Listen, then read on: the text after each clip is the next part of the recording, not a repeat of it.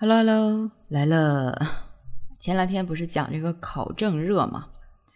啊，现在想为啥要考证啊？不还是为了能吃一口比较稳妥的饭嘛，是吧？因为这两年实在是经济太动荡了，我个人的话感受还是比较深刻的。呃，在经济形势很不好的情况下，放弃了原本的工作，又选择了创业，这一顿折腾可谓是。遍体鳞伤呀，所以身边的朋友和家人就开始说了啊，还是羡慕人家有铁饭碗可端的人呀。铁饭碗啊，不就是体制内的一些工作人员呀，像政府机关呀、事业单位呀、国有银行、教育系统，还有烟草系统、电力系统，这些呀都是铁饭碗。还有一种呢，就是选调生，他们的工作都是非常稳定的，而且福利待遇还很好。真的就特别想知道你是端铁饭碗的人吗？说实话啊，最近跟几个朋友聊天啊，就说啊怎么样啊，就是问我啊，我就说呃怎么怎么样的各种不好嘛。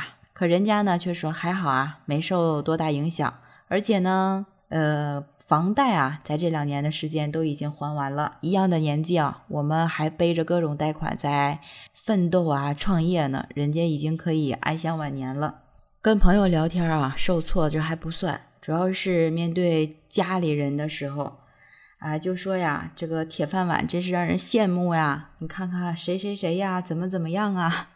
确实是啊，在老一辈这个眼里啊，如果说是能捧上这个铁饭碗啊，从此便可衣食无忧，生活幸福啊。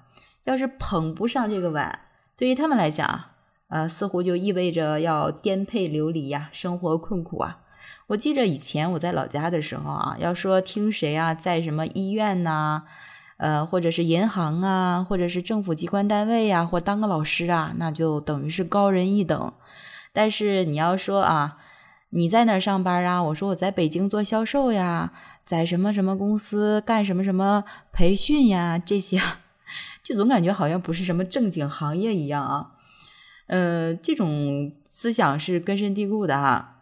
但说实话啊，这个尤其是这两年经济动荡期啊，这个呃机关体制内的一些工作人员，他们的生活确实是让人羡慕。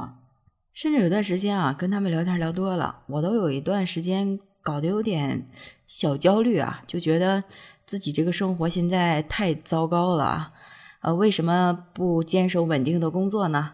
等等吧，反正这一系列的负面情绪就扑面而来。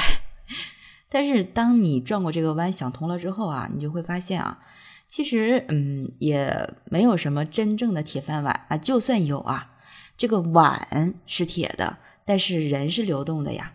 所以所谓的铁饭碗啊，真正的铁饭碗，它其实不是说指谁是这个铁饭碗，而是说这个单位是铁饭碗，这个部门是个铁饭碗。但是啊，能不能端得起这个铁饭碗，是不是打铁还要自身硬啊？哎，似乎啊，当我想明白这个道理的时候，又觉得好像也没那么难受了。不过，你要是此时此刻啊，正端着一个铁饭碗，那你别忘了安慰我一下啊，可以在评论区给我留言。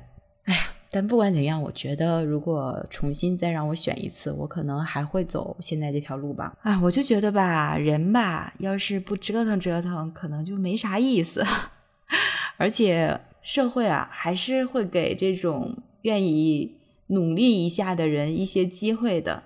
那如果你没得到这个机会，只能说明自己的实力还不够嘛。所以，所谓的铁饭碗不是属于某一个人。那如果你实力够硬的话，在哪里都可以拥有铁饭碗。但是，呃，如果你就靠着说机关单位，只要我进去了，我就可以吃这个铁饭碗里的饭，也是不一定的事情。因为毕竟在我们中国历史上还是有七次的大裁员潮的，呃，第一次呢就是上个世纪九十年代工人裁员，第二次呢是二零零八年的金融危机企业裁员，第三次是二零一二年电子和金融行业裁员，第四次呢是二零一六年 O to O 行业的大量裁员，第五次呢是二零一九年互联网行业大量裁员。第六次是二零二零年全球疫情导致的裁员，第七次呢就是我们刚刚经历过的在线教育和教培的裁员，呃，新东方就是最好的例子。那董宇辉他是选择了铁饭碗吗？还是说他自己有足够的能力可以端得起来任何一个饭碗，所以才有今天的成绩呢？那我相信是后者。所以每个人可能都在为生活努力，在转型吧。那在这种大动荡、大变局的时代，真正的铁饭碗不是体制，不是工作稳定，而是认知和本事吧。跟上时代的脚步，提升自己的认知，然后让自己有一个可以永远不和社会脱轨、永远能有本事端起来一口饭吃的能力，这才是最重要的吧？你觉得呢？是不是能力最重要呀？